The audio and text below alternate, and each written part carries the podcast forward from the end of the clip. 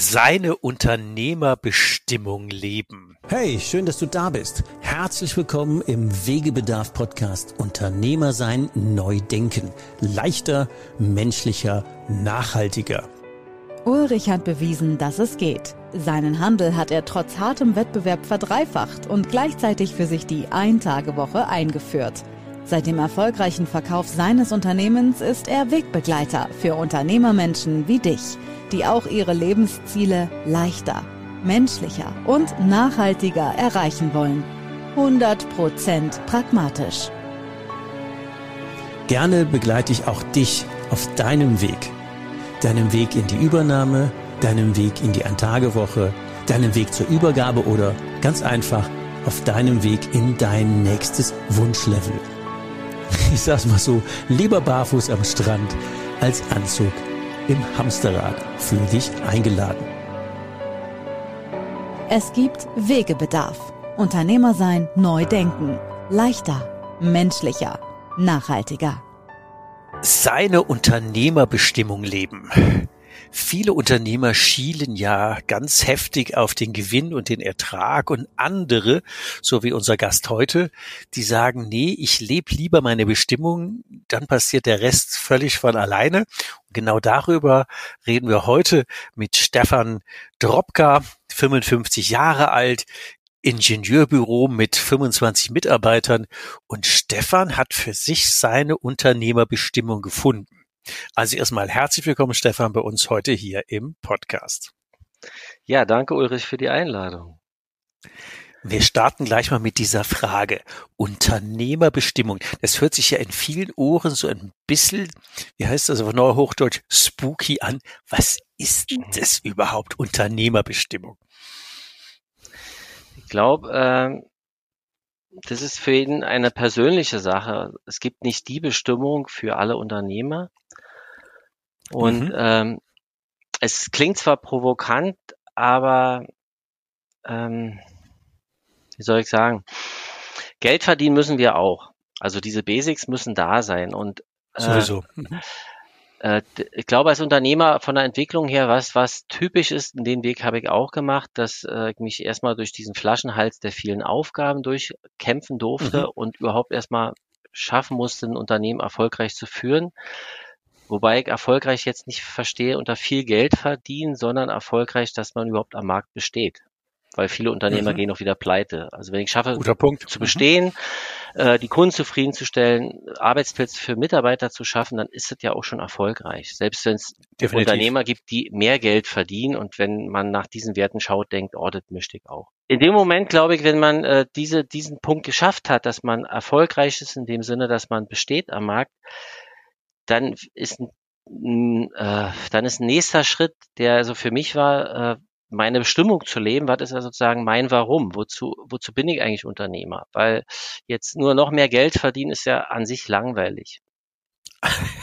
Das, das hört sich jetzt vielleicht ein bisschen äh, ein bisschen luxuriös an, aber natürlich bin ich 100% bei dir. Wenn es nur um Geld geht, ist es fast langweilig. Und deswegen ist es mit der Unternehmerbestimmung so spannend zu gucken, dass viele haben die ja gar nicht auf dem Schirm, dieses, du hast es eben so schön gesagt, dieses, wozu bin ich eigentlich Unternehmer oder was ist denn vielleicht der, noch ein bisschen höher gehoben, der, der größere Sinn dahinter, ja. was ist denn meine Erfüllung? Und ähm, da sollte man ein bisschen tiefer eintauchen. Was ist denn deine? Bestimmung, deine Erfüllung, dein Wozu. Ich hätte eine Gegenfrage noch. Äh, ja, klar. Die würde ich gerne machen, bevor ich äh, vielleicht tiefer eintauche, weil du äh, hilfst ja Unternehmern, dass sie auch erfolgreich werden, dass sie sozusagen schaffen, qualitativ wertvolle Zeit für sich zu gewinnen. So ist das schön auf den Punkt, genau. Und äh, da würde mich mal interessieren, wie ist deine Wahrnehmung dann, wenn die Unternehmer das geschafft haben, also an dem Punkt sind, wo sich die Freiräume geschaffen haben, ist, womit füllen die die dann? Bleiben viele hängen damit, dass sie sagen, ich will mehr Gewinn machen oder finden nein, viele dann nein. automatisch auch ihre Bestimmung in dem Sinne, die natürlich dann wieder persönlich ist? Die gehen wir tatsächlich suchen. Also ähm, vielen Dank für die Frage, die ist gut. Ähm, gerne natürlich. Ähm, ich sehe ja tatsächlich meine Bestimmung ähm, aus meiner eigenen Geschichte daraus, sagen, Unternehmertum müsste eigentlich leichter sein. Das müsste mehr Sinn machen und es muss mehr Erfüllung geben. Also ich sag mal im weitesten Sinne das Thema Lebensqualität. Nur Maloche, nur Kohle halte ich für ziemlich dünn. Ähm, obwohl, und da bin ich auch bei dir, äh, das schon sehr anstrengend ist, einfach Arbeitsplätze schaffen, äh, zumindest mal mindestens eine schwarze Null dauerhaft zu schreiben, am Markt zu bestehen, das ist schon extrem anstrengend. Und es habe ich ja relativ viele Unternehmer, die kommen und ähm, ich, ich zitiere mal einen, der hat so ein bisschen einen, einen russischen Hintergrund, der sagte, ähm, und was mache ich mit ganze Geld, wenn ich habe keine Zeit zum Ausgeben? Äh, und natürlich hat er recht, ähm, weil das Thema äh, die Muße, die Zeit, ähm, das, die, die Lebensqualität zu haben, auch aus dem, was man jetzt mühsam geschaffen hat, für sich was zu machen, ist so das eine. Und das zweite, so würde ich das so sehen, ähm, und was mache ich denn mit den ganzen Fähigkeiten, mit dem, äh, mit der Expertise mh, hm, für andere?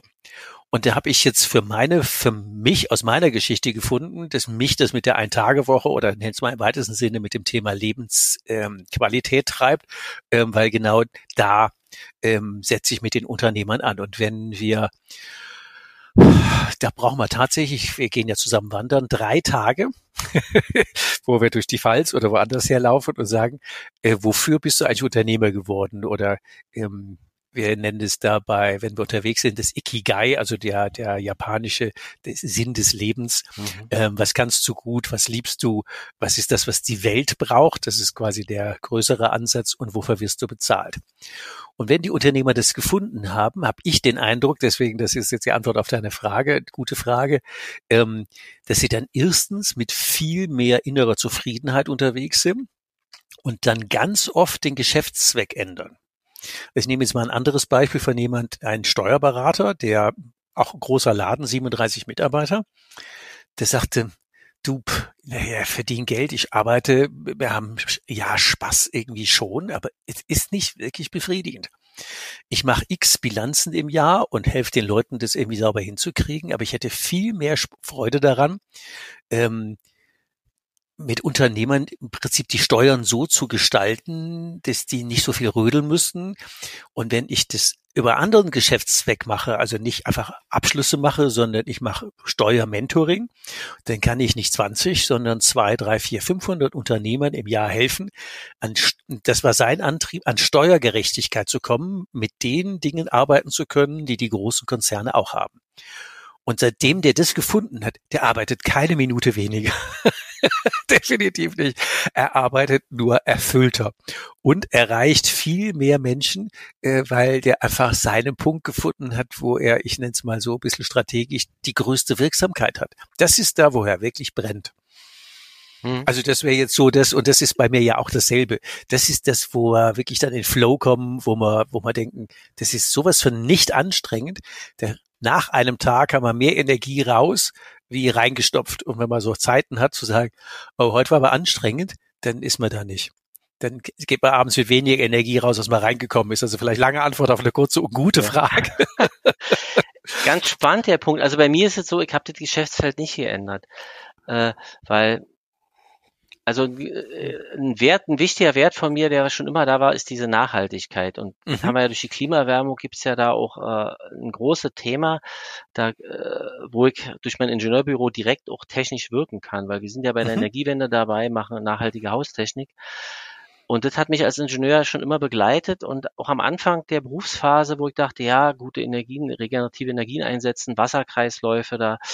Mhm. Und das ist es. Die Bestimmung habe ich eher gefunden über einen anderen Punkt, und zwar das diese Teamentwicklung. Und das kommt daher, dass ich früher auch zwei Jahre in einer Gemeinschaft gelebt und gearbeitet habe als Gast, mhm. direkt nach dem Studium. Und ähm, diese Frage, wie wir zusammen leben wollen und zusammen arbeiten wollen, äh, viel präsenter dort war als in der normalen Gesellschaft. Und wenn ich jetzt gucke, ähm, unsere Gesellschaft jetzt wieder global und wohin wir bei der Klimaerwärmung treiben, dann ist es für mich persönlich offensichtlich, dass wir auch das in Frage stellen dürfen, wie wir zusammen leben und arbeiten, um Antworten zu finden für die drängenden Fragen. Und dass es meiner Meinung nach nicht nur hilft, wenn wir jetzt eine Photovoltaikanlage auf dem Dach machen und dann machen wir weiter mit der Marktwirtschaft. Das wird uns nicht reichen. Und das ist sozusagen mein innerer Antrieb, äh, auch hinter der Technik zu gucken, zu gucken, äh, wie soziale Beziehungen sind, wie man mit Leuten in Kontakt kommt und habe diesen Weg dann auch durch Vorbilder gefunden, in mein Ingenieurbüro Richtung New Work halt umzutreiben, also umzuändern, wie das jetzt immer so schön heißt. Darüber hatten wir ja auch im Vorfeld geredet. Das fandst du ja auch mhm. dieses Spannende, dass ähm, ich jetzt meine freie Zeit nutze, um neu experimentell die Organisationsform zu ändern. Ja, das ist ein guter Punkt. Da sollten wir gleich noch ein bisschen genau. eintauchen. Produkthinweis. Eine Nachricht in eigener Mission. Endlich ist mein Buch Die Ein-Tage-Woche wirklich erfolgreiche Unternehmer haben Zeit auf dem Weg in den Handel. Auslieferung ab 1. Februar. Kannst du schon überall bei Amazon und Co. kannst du das schon vorbestellen. Und wenn du magst, würde ich dir, weil du ein treuer Hörer meines Podcasts bist, auch ein signiertes Autorenexemplar zukommen lassen weil dann kannst du nämlich für dich nachlesen, wie auch du das schaffst, deine Zeit von deinem Einkommen loszukoppeln und aus deinem Hamsterrad auszubrechen. Auf 260 Seiten und in 40 Kapiteln beschreibe ich dezidiert und ganz viele Fragestellungen an dich, wie du das auch schaffen kannst, dich zeitlich wieder ganz frei zu machen. Also wenn du magst und Special Offer statt 25 Euro im Laden für 20 Euro inklusive Versand und persönlicher Signatur. Also meld dich. Die, meine E-Mail-Adresse ist ja in den Show Notes und dann bekommst du zügig dein signiertes Autorenexemplar. Also bis dann, freue mich. Wegebedarf. Also so der, der ähm, mit der Lebensqualität meine ich ja auch tatsächlich, da sind wir ja ähnlich unterwegs, dass wir aus diesem höher, schneller, weiter Modus weg müssen in was anderes. Mhm. Und dass wir als Unternehmer, glaube ich, tatsächlich auch einen gesellschaftlichen Auftrag oder zumindest die Verantwortung mit haben. Und da wäre ich ja so für leichter, menschlicher und nachhaltiger, da kann man jetzt viel draus halten. Ähm, und wenn wir jetzt nur äh, an der Wärmetechnik oder an der Heizungs- oder Klimatechnik arbeiten und nicht an der Gesellschaft, ist es vielleicht auch zu dünn, weil du hast ja auch 25 ähm, Mitarbeiter, also 25 Familien, 25 Mal eine Wirkung. Freuen die sich montags, wenn die zu dir kommen? Äh, nehmen die was Positives mit nach Hause? Haben die eine Sinnfrage zu sagen, wir arbeiten gemeinsam? Ich will nicht sagen an einer neuen Gesellschaft, das wäre vielleicht ein bisschen Zusprung, aber an neuen Möglichkeiten, wie wir zusammenarbeiten, wirken, Spaß haben ähm, und anders zusammenarbeiten als nur top-down und wir machen das, was der Stefan sagt, sondern wir haben eine gewisse andere Qualität in der Firma und die lohnt es sich ja zu beschreiben oder auch den Weg dahin. Ähm, wie war denn bei dir die Veränderung vom ja, wenn man es so sagen darf, vom klassischen Unternehmer hin zu dem, jetzt äh, bleiben wir bei New Work, eine andere Art von Zusammenarbeit, die ihr ja pflegt? Na, der Ausgangspunkt war meine eigene innere Sehnsucht nach, mhm. nach einer, so äh, im Prinzip eine andere Welt ist möglich, eine andere Art zusammen zu arbeiten, müsste doch auch möglich sein. Ich beobachte bei vielen Ingenieurbüros, dass die ähm, ausbrennen, dass die unter Druck sind, immer viele Projekte machen müssen und diese Top-Down mit der Kontrolle der Chefs den Druck eher erhöht und die Leute nicht wirklich ja. glücklich und zufrieden macht. Und die Frage, also mein Ausgangspunkt war im Grunde genommen die Frage auch, äh, ist es nicht möglich, ähm, einen Raum zu schaffen, wo die Leute in ihr Potenzial reinwachsen dürfen, gemäß ihrem Tempo, was sie haben. Mhm. Und ich glaube zutiefst an das, äh, an das Kreative im Menschen, dass eigentlich jeder den Wunsch hat, äh, sich zu verwirklichen, eine Selbstwirksamkeit mhm. zu spüren. Guter Punkt. Und ähm, das war mir halt wichtig, dass ich dazu sozusagen als Experimentierfeld diesen, diesen Raum jetzt schaffe, wo auch die reinwachsen dürfen, die auch Fehler machen können, nach links und rechts schauen dürfen und das Vertrauen spüren, was ich in sie habe. Also ich kontrolliere ja nicht mehr. Ich bin, ich bin in den Projekten ja nur punktuell dabei und zwar immer dann, wenn Leute aus dem Team sagen, Stefan, wäre schön, wenn du jetzt mal äh, bei der Sitzung mit dabei bist. Oder Stefan, ich habe eine Frage an dich. Dann komme ich dazu, hm. wenn das nicht passiert, dann komme ich überhaupt nicht mehr dazu. Das heißt, ich habe das Projekt äh, akquiriert, das geht ins Team rein und äh, irgendwann kann ich dann theoretisch lesen, äh, ja, die Rechnung ist gestellt. Und ich weiß nichts über das Projekt. Ich weiß, ich erfahre nur dann was über das Projekt, wenn das Team mich einbezieht mit meiner Erfahrung und meiner Kompetenz und mich beratend haben möchte. Ansonsten bin ich draußen. Mhm. Und das, das ist ein Vertrauen, was die spüren, mhm. sozusagen, weil ich, das ist ja eine sehr andere Art, wie ganz viele ihre Unternehmen führen. Also da bin ich 100 Prozent dabei. Ja. Ähm, das ist ja nicht von heute auf morgen entstanden. Wie hat sich das denn oder du oder es sich dahin entwickelt? Wegebedarf. Auf ein Wort.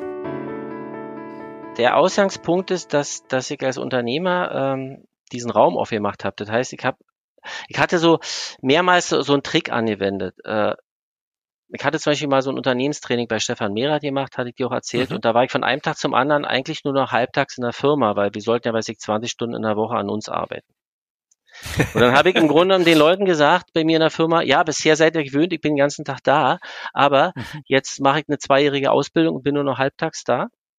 Mhm. Mittelfristig ist die für uns gut, aber jetzt äh, müsst ihr sozusagen selbstständiger werden und habt im Grunde meine ganze Arbeit in den Raum geschoben, so gedanklich könnte man sagen und die sagt, hier sind die Projekte, die ich bisher gemacht habe, ist viel Spaß, ich gehe jetzt nach Hause, ich muss meditieren. Und dann war natürlich so ein Erschrecken da. Ich habe das Erschrecken ja. eingefangen, indem ich gesagt habe, wenn ihr Fragen habt, ich bin beraten, steht da zur Verfügung. Aber ich kann nicht mehr jetzt an vorderster Front die ganze Planung machen und dieser normale Flaschenhals sein wie bisher, sondern ich trete zurück und äh, guckt, wie ihr damit klarkommt habe aber natürlich genau geschaut und äh, dann auch überlegt, äh, was wer welche Aufgabe macht. Also am Anfang waren meine Inputs viel intensiver als jetzt. Dass ich gesagt habe, du machst das, du machst das, hier kannst du mich ja da fragen, guck mal, wie ich da gemacht habe oder so. Und um mich sozusagen stückweise rauszuziehen. Also dieses Ad-Hoc funktioniert ja auch nicht richtig. Das aber energetisch war das für mich so ein Schritt, dass ich gesagt habe, ich gehe mhm. energetisch raus, weil die, das vorher kannte ich auch, das kennst du als Unternehmer ja auch oder was du oft gehört haben, wenn du nicht aufpasst, zieht dich ja die tägliche Arbeit wieder rein ins Unternehmen.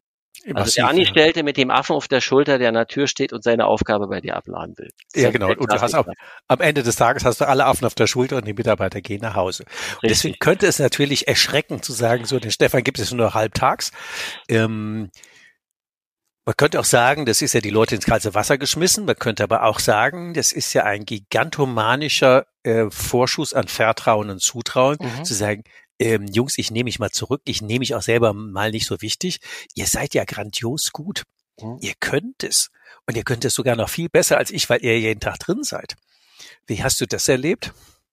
Das ist so ein Mix von dem. Ich habe immer erlebt, äh, also es war ja früher auch, wenn man mal im Urlaub war oder wegen Krankheit und äh, also wenn unvorgesehene so eine Sachen waren und man ist ausgefallen, sind die Mitarbeiter meistens weiter gewachsen. Die haben Fähigkeiten dazu gewonnen weil sie mussten es dann plötzlich mal machen und haben gemerkt, dass sie mehr können, als sie sich vorher zugetraut haben. Und das ist verblüffend. Das ist verblüffend, oder? ja, und, ja. und das habe ich versucht auch immer nur äh, wieder zu aktivieren und die zu ermutigen und denen Vertrauen zu geben. Also genau dieser Mix, den du vorher beschrieben hast, dass der funktioniert. Und dann gab es natürlich, ähm, das war auch noch lange vor New Work schon so. Und bei New Work hat es sich eigentlich nochmal so ein bisschen, ähm, wurde die, die Bühne nochmal aufgemacht, dass wir gesagt haben, wir machen jetzt so Tagesworkshops regelmäßig mit einem externen Coach und sagen, jetzt machen wir New Work. Vorher war das ja nur so, äh, ich habe so Ideen reingebracht und im Grunde genommen so hintenrum den ein bisschen mehr Aufgaben gegeben, als sie eigentlich wollten. Und dann sind sie so langsam reingewachsen. Und durch das New Work hat es so eine Bühne bekommen, wo wir gesagt haben, ja, wir wollen jetzt so ein, in so ein selbstorganisiertes Team reinwachsen, wo die Leute ganz da sein dürfen und was anders funktioniert als ein klassisches System. Es ist schon lustig. Ich wusste ja damals auch nicht, dass das später mal New Work heißt. Ich habe das ja. intuitiv einfach so gemacht. Genau. Ähm, ich sag mal, Faulheit denkt scharf zu sagen, wenn ich 23 Leute bezahle, ist ja eine ähnliche Größe wie deine 25. Wenn ich 23 Leute bezahle, wieso musste ich dann die meiste Arbeit machen? Wieso habe ich mehr Überstunden wie manche Leute Arbeitszeit? Das passt doch grundsätzlich einfach von dem System her nicht. Und wenn die Leute, ich nenne sie immer groß werden und Verantwortung übernehmen, dann sind die, gehen die auch stolzer nach Hause. Und wenn die anders miteinander umgehen und nicht warten, bis ich Ansagen mache, sondern einfach eigenständig arbeite, haben wir alle was Erfüllteres als, äh, und wir hatten hier was ganz Profanes, einen Autoersatzteile Großhandel. Also da wäre die Sinnfrage ist nicht so leicht zu klären wie bei dir. Ähm, also das ist äh, natürlich so, äh, so ein Punkt. Wie lange haben die gebraucht, bis die diese andere Art von Zusammenarbeit für sich verinnerlicht haben? Mm. So ein konkreter Zeitraum ist immer schwierig zu sagen, weil wo ist der Anfang, wo ist das Ende? Mhm. Äh, also ein Beispiel ist, ähm, wir hatten letztes Jahr, also wir machen es jetzt ja auch erst seit anderthalb Jahren. Wir hatten letztes Jahr im Mai, hatten wir diesen zweitägigen Workshop als Startschuss und dann hat sich gleich so ein, so ein, sag mal, so ein kulturelles Führungsteam gebildet aus Angestellten, die Interesse haben an diesem kulturellen Prozess. Mhm. Und eine Unternehmeraufgabe ist ja eigentlich auch die Unternehmenskultur weiterzuentwickeln. Also Definitiv. Hatte, hatte ich ja die Rolle und die haben aber die Rolle sozusagen auch für sich gesehen und angenommen. Und das hat ungefähr ein halbes Jahr gedauert, deswegen so als Beispiel für den Zeitraum, ein halbes Jahr gedauert, bis ich Part ihres Prozesses werden durfte. Also die haben mich am Anfang ausgeschlossen. Die sagt, wir machen hier unser eigenen Teamrunde, die haben sich dann Team Türkis genannt. Und äh, ich, die haben mich am Ende informiert darüber, was sie beschlossen haben. Und ich, für mich hat es jetzt so ein bisschen strange angefühlt, weil das ist ja meine Unternehmensaufgabe, die kulturell weiter weiterzutreiben. Und jetzt haben ein paar irgendwie auch das so für sich genommen und auch irgendwas weitergetrieben. Und da gab es eigentlich nicht so einen Abgleich oder so.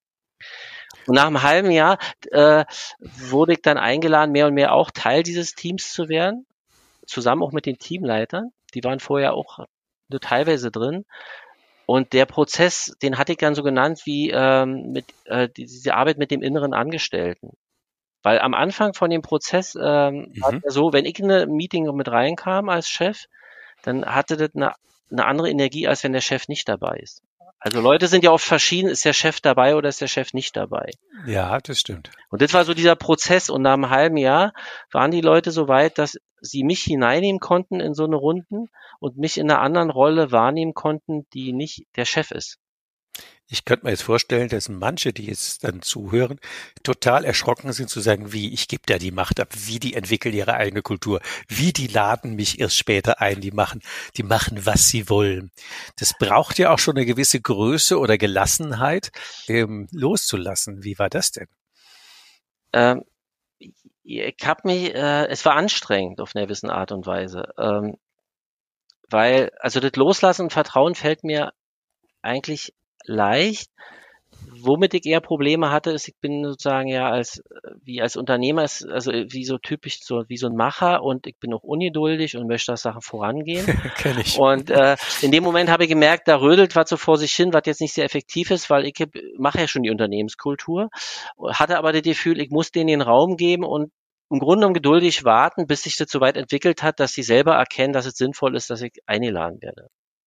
Das braucht einiges. Also Geduld finde ich auch eine der schwierigeren. Genau. Und, und das war dann für mich immer so, weil ich habe innerlich ungeduldig gedacht, ja, hoffentlich ist es bald soweit. Aber ähm, das war, glaube ich, gut, wirklich zu warten. Das ist auch so ein Learning noch aus dem letzten Jahr für mich, wo ich ja diesen New Work-Prozess jetzt immer weiter vorantreibe, dass es wirklich meistens ist als, als Chef, der den Raum hält, meistens ist weniger wirklich mehr. Also es ist ja oft genug so, ich habe so, ich bemerke in meiner Organisation irgendwie da und dort, da könnte man so einen Impuls geben. Und ich lerne zunehmend mehr, dass ich eigentlich immer weniger Impulse gebe, tatsächlich. Mhm. Weil diese Fremd, diese von, diese von außen, dieser Impuls reingeben, ist oft so eine Art Helfen, die nicht wirklich den Leuten hilft, in ihre Selbstwirksamkeit zu kommen. Das ist ein ganz großes Thema, glaube ich, auch beim Coachen, wenn man den Leuten zu sehr, die sehr pusht in eine bestimmte Richtung, dass man dann nicht mehr so gut coacht, sondern die Leute sich selber das sozusagen rauskriegen müssen, den Weg. Das ist tatsächlich der schwierigere Weg, zu sagen, wie es geht. Macht es so genau. mit Gelinggarantie wie bei Aurora Mail. Ähm, da lernen die aber nichts tatsächlich. Mhm. Und die Geduld zu haben, vielleicht die passende Frage zu stellen oder auch mal was ähm, äh, anbrennen zu lassen, ist vielleicht ein bisschen viel, aber sagen wir mal reifen zu lassen, ähm, um zu sagen, die kommen da schon drauf. Und dann ist ja das, was die sich an Lösungen ausdenken, ja viel wertvoller wie, also viel, viel wertvoller, als wie wenn wir das vorgeben. Du hattest eben das Thema ähm, Team Türkis genannt. Da würde es wahrscheinlich ganz gut sein, den Herrn Lalou, Frederik Lalou mal ins äh, Feld zu führen. Das war ja auch einer der Impulse, die euch oder dich weiterentwickelt entwickelt haben. Magst du mal zwei Takte über den Herrn Lalou und ähm, seine Art von Unternehmenskultur? Der ist ja auch so ein bisschen ein Kultmensch. Sehr, sehr gerne. Ein bisschen darüber erzählen. Also sehr gerne. Der Frederik Lalou, der hat, äh, der war mal unser äh, Unternehmensberater bei McKinsey und äh, ist 2011 bis 2014 hat er dann eine drei Sabbatjahre gemacht mit der Fragestellung, gibt es irgendwie Firmen, die neue Wege begehen? Und hatte dann auch, wie er so wusste, also sozusagen sich bestimmte Größen mussten die Firmen haben und dann ausgewertet. Und daraus entstanden ist ein, so ein ist eigentlich so eine, so eine Bibel im New Work-Bereich schon, ja. äh, mhm. diese Reinventing Organizations von 2015 rauskam, wo er verschiedene Firmen verglichen hat, die unabhängig voneinander einen ähnlichen Entwicklungsweg gegangen sind, die sich nicht kannten, aber er konnte dann irgendwie sehen, eigentlich machen die viele Sachen ähnlich. Mhm. Und dann hat er sich sozusagen auch benannt mit diesen, mit diesen türkisen Organisationsformen. Daher kommt der Name Türkis auch. Er hat sie dann genannt integrale evolutionäre Organisationsform. Die Farbe Türkis wurde dem etikettiert. Und das stammt so ein bisschen aus dieser anderen Theorie von Spiral Dynamics. Mhm. Äh, ganz kurz, da geht, geht man davon aus, dass die Menschheit äh, Entwicklungsstufen immer weitergegangen ist und von der Urgesellschaft bis jetzt und immer, wenn wir eine neue Entwicklung gemacht haben, wie mit der Aufklärung, Industrialisierung, vorher mit der landwirtschaftlichen Revolution, gab es auch neue Organisationsformen. Und die hat der Herr Lalou da auch nochmal beschrieben, also aus der Sicht nur der Organisationsform. Und das Klassische in der Marktwirtschaft ist ja eine Organisationsform, die im Prinzip über Plan und Kontrollieren des Plans entsteht. Und was ein bisschen moderner ist und seichter ist und noch das, mit diesem grünen Tisch und äh, wir sind alle gleichwertig und der Konsens, die Entscheidung und danach der nächste Step, der seiner Meinung nach ansteht, ist halt sind diese türkisen Organisationen, wo es nicht darum geht, keine Hierarchie zu haben, sondern eher eine praktisch eine Hierarchie nach Kompetenz und wo man versucht, die verschiedenen Sachen zu integrieren. Das ist für Unternehmer ja ein spannender Prozess, weil ähm, der Lalou beschreibt das ja in verschiedenen Farben, die müssen wir jetzt ja, nicht weiter genau. vertiefen, aber auf jeden Fall werden wir das Buch einfach mal in den Show Notes verlinken, mhm. weil äh, wir beide sicher der Meinung sind, das ist extrem lesenswert für Leute, die einfach sagen, ah, da geht doch noch ein bisschen mehr und äh, so wie wir eingangs hatten, ähm, nur Geld verdienen ist vielleicht auf Dauer auch ähm, langweilig und eine andere Art von Miteinander umgehen, eine andere Art von ähm, Unternehmenskultur, die allen gut tut. Ähm, das macht schon sehr viel Sinn. Deswegen werden wir den Herr Lalou mal einfach vernetzen und zu gucken, ähm, was ist denn das mit dem Türkis? Was hat sich denn jetzt konkret in eurem Unternehmen, in deinem Ingenieurbüro verändert in den letzten anderthalb Jahren? Wie, wie muss man sich jetzt so einen Tagesalltag bei euch vorstellen? Eins wissen wir ja schon, Sie fragen nur gelegentlich nach Hilfe und die machen den Rest von alleine. Wie organisieren die sich? Sehr gute Frage. Bevor ich darauf eingehe, würde ich noch mal kurz was zu Lalou sagen, als, wenn wir verlinken, als Hinweis, was glaube ich wirklich wichtig ist. Ähm, wenn man sich auf diesen Weg gehen will, gehen will, dann braucht man eine externe Hilfe. Zwingend. Ohne ist nicht machbar. Okay. Das ist wirklich wichtig und er schreibt auch, das ist aber eher weiter hinten im Buch, schreibt auch drin, die notwendige Voraussetzung ist, dass der, der Chef oder der Gründer, äh, der Unternehmer auch wirklich dahinter steht.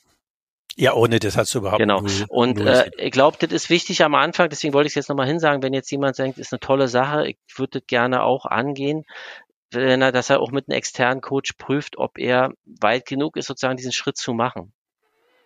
Weil du du musst in der Lage sein, sozusagen ins Vertrauen zu gehen und einige so auszuhalten. Ansonsten wirst du selber persönlich dran scheitern. Und das macht Sinn, das ja. vorher zu machen, bevor man sein ganzes Team da irgendwie aufscheucht und dann feststellt, dass man das halt nicht aushält und dann wieder eine Rolle rückwärts macht. Und das ist übel, das geht gar nicht. Genau, also das Training als Hinweis ist total wichtig. Ja, absolut, absolut. Wichtiger Punkt. Ja. Ähm, wenn du nicht 100% entschlossen bist, dass du eine andere Form haben willst, äh, einfach sein lassen. Definitiv, das geht schief. Also das, ähm, ja, absolut. Also was ist jetzt, jetzt war ja deine Frage gewesen, was hat Was ist jetzt anders bei euch? Wie organisieren die sich im Tag? Also ich meine, 25 Leute ist ja schon ein echter, ein echter Haufen Menschen. Das ist ja nicht zwei, sondern 25 sehr individuelle ähm, andere Menschen, die gemeinsam arbeiten und dich als Chef nur gelegentlich ähm, involvieren. Wie ist denn das im Tagesalltag jetzt genau? Unternehmer sein. Leichter. Menschlicher. Nachhaltiger. Also, wir machen ja Projektarbeit als Ingenieurbüro, Projekte, ein bisschen Fachbauleitung und diese Arbeit ist an sich ja gleich geblieben.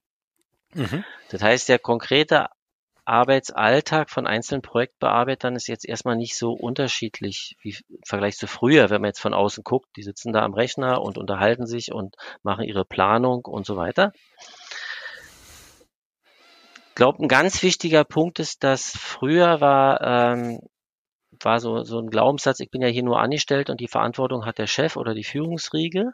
Mhm. Und wenn jetzt irgendwas äh, im Projekt schief läuft, dann äh, soll sich der Chef kümmern oder wenn er schon wieder ein neues Projekt anbringt, äh, dann und wir haben eigentlich so viel zu tun, dann muss der Chef halt gucken, wie er einen neuen Mitarbeiter findet. Also so immer die Verantwortung rüberschieben wieder. Mhm. Oder immer unter diesem Element. Äh, als Angestellter mache ich das, was du halt sagst und äh, da gebe ich auch mein Bestes, aber die Verantwortung, wenn da was schief läuft und so, die übernehme ich nicht so gerne. Mhm, und das absolut. Hat, das hat sich inzwischen tatsächlich total gewandelt. Da gab es auch am Anfang im Prozess immer wieder so eine Widerstände noch, aber das hat sich inzwischen so gewandelt, dass, ins, dass die Mitarbeiter jetzt die Verantwortung, also gerne ist so fast schon übertrieben noch, aber eigentlich doch schon gerne zu sich nehmen. Oder besser gesagt, äh, dass sie erkannt haben, dass das System, wie wir als Organismus funktionieren, dass sie per se die Verantwortung bei sich haben müssen, damit es gut funktioniert. Dass ich jetzt nicht ein selbstorganisiertes System aufbauen kann mit den ganzen Freiheiten, ohne in die Selbstverantwortung zu gehen. Und diese Erkenntnis ist schon bei vielen jetzt da. Mhm. Und deswegen ist auch die Bereitschaft da, äh, da hineinzuwachsen. Und auch äh, die erfahrenen Kollegen, wie jetzt die Teamleitung oder mich, eher zu sehen als nicht jemand, der äh, im Prinzip das Sagen im Projekt hat und die Verantwortung, sondern als jemand, der als Unterstützung an der Seite steht und der ihm hilft, dass man äh, im Prinzip das lernt, wie dieses Projektgeschäft ist. Das ist ja insofern spannend, weil wenn man mal so Wirtschaftszeitungen durchblättert oder in Gespräche zuhört, dann gibt es ja relativ viele Leute, die haben angeblich nur Idioten beschäftigt, es gibt doch keine Fachkräfte, niemand will Verantwortung tragen und alle gehen so pünktlich nach Hause. Und du erzählst jetzt eine 100% andere, also 180 ja. Grad andere Geschichte und es sind ja die gleichen Menschen. Was ist denn da passiert? Naja, es sind fast die gleichen Menschen. Wir waren also von den, wir waren damals, als wir anfingen, meinetwegen 22 Leute und von denen sind auch ähm, vier gegangen, also drei sind gegangen, die nicht in den Prozess passten. Was auch immer, normal ist und auch eher wenig, das ist ein genau, guter Schnitt. Genau, und äh, die sozusagen eigentlich auch diesen Prozess boykottiert haben. Auch aktiv auch teilweise, auch normal. Mhm. Und die sind jetzt weg und dadurch ähm, fühlt sich das äh, flüssiger an, weil die mhm. Widerstände weg sind ich glaube, was, was ganz wichtig ist, ähm, wir haben in unserer Gesellschaft so gelernt, Fehler sind nicht gut und für Fehler wirst du bestraft. Haben wir gelernt. Fängt ja in der Schule, Schule schon an. Mag ein Fehler, kriegt mhm. eine schlechte Note, schimpfen alle mit mir. Und so sind, glaube ich, viele Angestellte konditioniert im normalen Arbeitsleben. Sie kriegen eine Anweisung, sie müssen ordentlich machen und äh, wenn sie falsch machen, dann werden sie sozusagen bestraft, da gibt's sie auch halt mal. beschimpft mhm. werden oder was auch immer. Und das gibt's bei uns nicht. Also bei uns ist es so, wenn, egal was für Fehler passieren, dann gucken wir nach vorne und gucken, äh, was wir daraus lernen können. Und für mich sind Fehler normal. Ja. Und ich schütze das auch, äh, dass Fehler sein dürfen. Also wenn jetzt jemand dann irgendwie zu sehr rumschimpfen würde, dann würde ich wieder den Raum halten und sagen, nein, wir wollen ja bestimmt mit bestimmten Werten miteinander arbeiten. Wir wollen ja irgendwie mit gegenseitiger Wertschätzung miteinander sein und so weiter. Und achte darauf, dass ähm, sozusagen so eine Art sicherer Raum entsteht. Psychologisch sicherer Raum nennt man auch, glaube ich, im Coaching, wo mhm. die Leute äh, sich entspannen dürfen, sein dürfen, wie sie sind, mit auch ihren äh, mit allen Macken, mit allen Macken und Schwächen und wo sie mhm. auch die Schwächen zugeben dürfen. Und damit passiert ja im Team was ganz Wundervolles, weil dann kann ich ja irgendwie sagen, in dem Bereich bin ich einfach nicht so gut, da bist du besser und äh, dann helfen mir doch einfach mal. Und ich glaube, das ist ja schon oft im normalen Business äh, schwieriger, sich immer zu zeigen, wo man allzu schlecht ist, weil man ist ja so in so einer Konkurrenz.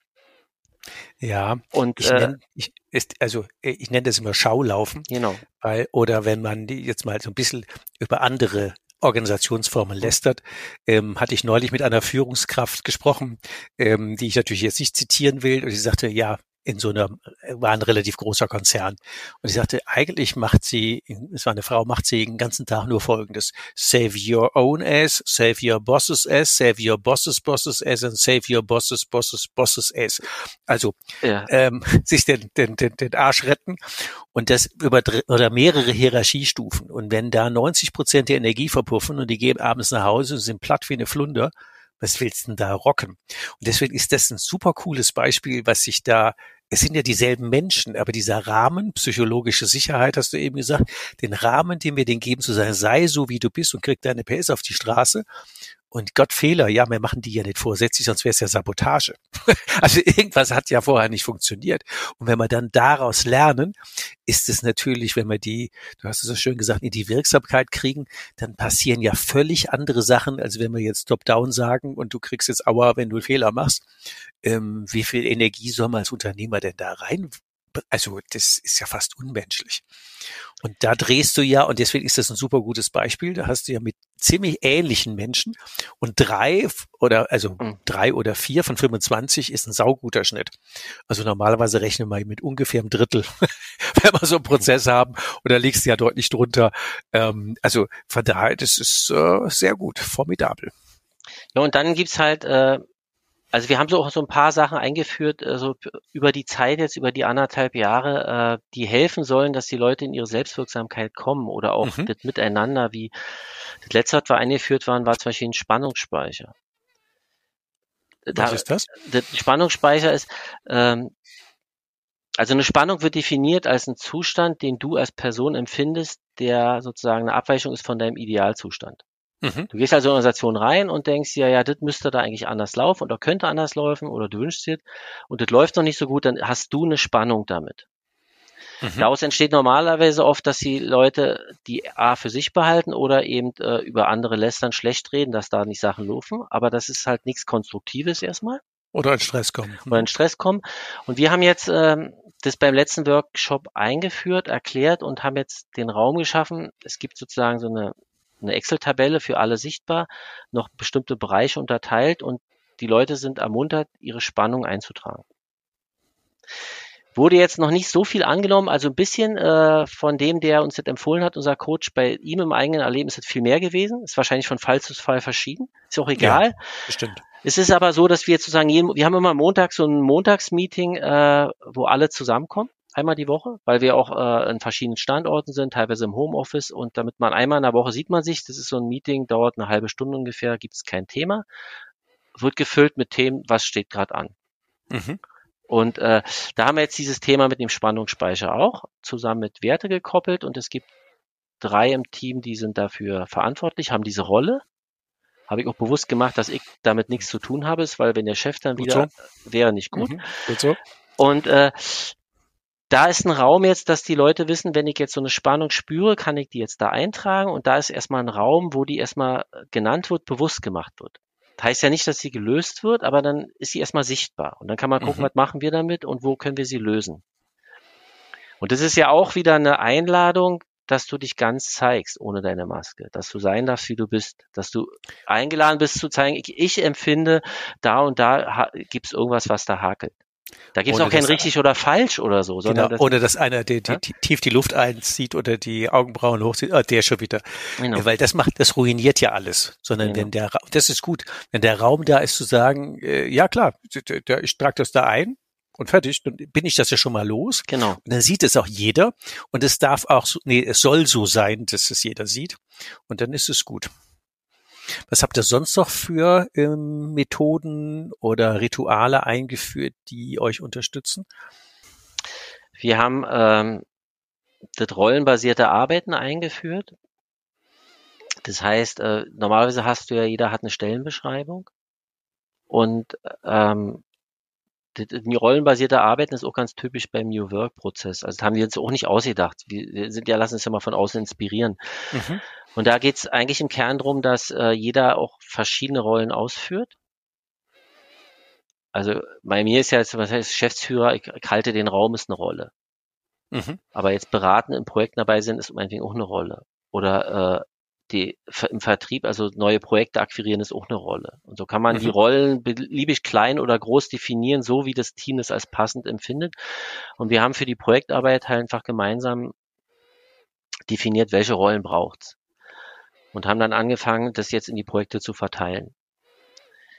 Immer wenn so viel zu tun ist, habe ich auch das Gefühl, dass das nicht so richtig gut vorankommt, weil es dann so wie unter Radar erstmal verschwindet und dann kann man wieder gucken, wie weit ja. ist es. Das ist ja auch ein Prozess. Aber der Hintergrund der Rollen ist, dass, dass damit genau festgelegt wird, welche, welche sozusagen Rollen brauche ich im Projekt, welche, welche Person oder welche Funktion brauche ich im Projekt und wir haben auch definiert, nicht nur wie die heißt, sondern auch, was die Verantwortlichkeiten da sind. Die Rolle ist dafür zuständig, dafür und so weiter. Und damit würde auch wieder klar werden, äh, wenn du die Rolle hast im Projekt, was ist deine Aufgabe? Dann weißt du es aufgrund der Beschreibung, was ist deine Aufgabe. Die anderen wissen auch, was sie von dir erwarten dürfen. Weil das ist ja auch wieder, was wir gemerkt haben, wenn jetzt wenn du die aufeinander loslässt, die miteinander arbeiten und du hast nicht die klassische Hierarchie, der Chef, der das lenkt und sagt, du machst jetzt das, du das, ich führe das wieder nicht. zusammen und du hast so eine Selbstorganisation, dann, dann gibt es erstmal den Crash der Erwartungen. Weil ich denke mhm. ja, der macht das so und jetzt habe ich was geliefert gekriegt, damit kann ich nichts anfangen. Und da, so, also die ganzen Diskussionen, die dann so aufkommen, die haben, mhm. haben wir natürlich auch gehabt. Und durch diese Rollen wird es, glaube ich, da ein Stück klar, klarer und damit auch irgendwann effizienter. Jetzt gucke ich gerade auf die Uhr. Wir plauschen ja schon fast 40 Minuten. Das ist für einen Podcast dann auf Dauer relativ lange. Von ja. daher würde ich jetzt ja. gerne noch zwei Fragen an dich stellen. Genau. Nämlich die eine wäre, ähm, was ich jetzt in deiner Unternehmerbestimmung, wie das jetzt ist, und danach, danach ähm, hätte ich gerne drei Tipps von dir für, wenn Unternehmer sich jetzt anfangen, mit ihrem, mit ihrer Unternehmerbestimmung zu beschäftigen, was du ihm mit auf den Weg gibst. Aber fangen wir mit deiner Unternehmerbestimmung an. Was hat sich denn jetzt für dich als Unternehmer oder deinem Sein als Unternehmer in deiner Bestimmung, was hat sich denn geändert? Wo bist du jetzt? Meine Unternehmerbestimmung habe ich mir mal definiert als, ich möchte Räume schaffen, wo ich, äh, wo Leute mit sich in Kontakt sein können und mit anderen Menschen. Mhm. Und das ist diese in Verbindung kommen, das ist auch wie mein Lebensthema, so habe ich es definiert. Diese Bestimmung hat sich nicht geändert, die ist jetzt irgendwie, die lebe ich jetzt gerade. Also das ist, ich bin total, Super. ich bin total glücklich, ich bin auch total motiviert und es ist auch ganz spannend, mir ist es auf einer gewissen Ebene egal, was das und wie das Unternehmen sich entwickelt. Es ist mir natürlich nicht egal, aber ich habe kein Ziel. Wenn man sich mal fragt, wo willst du nächstes Jahr sein, ich habe wirklich kein Ziel, sondern ich lebe die Bestimmung da. Ich glaube daran, dass es ein guter Weg ist. Mhm. Ich hoffe, dass wir auch sozusagen da irgendwie die, da erfolgreich sind und je erfolgreicher wir sind und eine höhere Strahlkraft haben, umso mehr freut mich das, weil ich ja dann irgendwie zeige, dieser gute Weg ist auch ein erfolgreicher Funktioniert. Weg. Super. Funktioniert. Das ist natürlich mhm. cool. Sehr cool. Aber ich lebe da so gerade meine Bestimmung und äh, bin da total happy mit. Das ist ja wirklich völlig anders wie der normale und deswegen ist es wichtig, dass du das nochmal so schön ausgedrückt ja, ja. hast. Finde ich total cool da braucht ja eine gewisse, eine gewisse Grundgelassenheit. So erlebe ich dich ja auch nach dem Motto, du bist ja irgendwie, du bist ja bei dir. Ja. Also so sage ich einfach mal jetzt ohne Lobhudelei, sondern einfach nur, so erlebe ich das tiefenentspannt mhm. oder äh, ja äh, bei dir in, äh, wirksam. Also das ist ja auch ein Luxus, wenn man das äh, so einen Raum schaffen darf. Und wenn jetzt andere Unternehmer sagen, ah, was der Stefan Dropke da erzählt, das ist schon schon cool, das würde ich gerne auch ähm, mal angehen wollen, weil so richtig erfüllt ist das mit dem ganzen Stress bei mir jetzt gerade auch nicht. Und ich würde schon auch gerne mehr so ähm, in meine Bestimmung kommen und mehr so, ähm, ich sag's mal, ein bisschen bildhaft, ein erfüllteres Unternehmersein leben. Was würdest du denn den Menschen mit auf den Weg geben? Wegebedarf. Drei Tipps für dich. Äh, du willst ja drei Tipps haben. Jetzt weiß ich.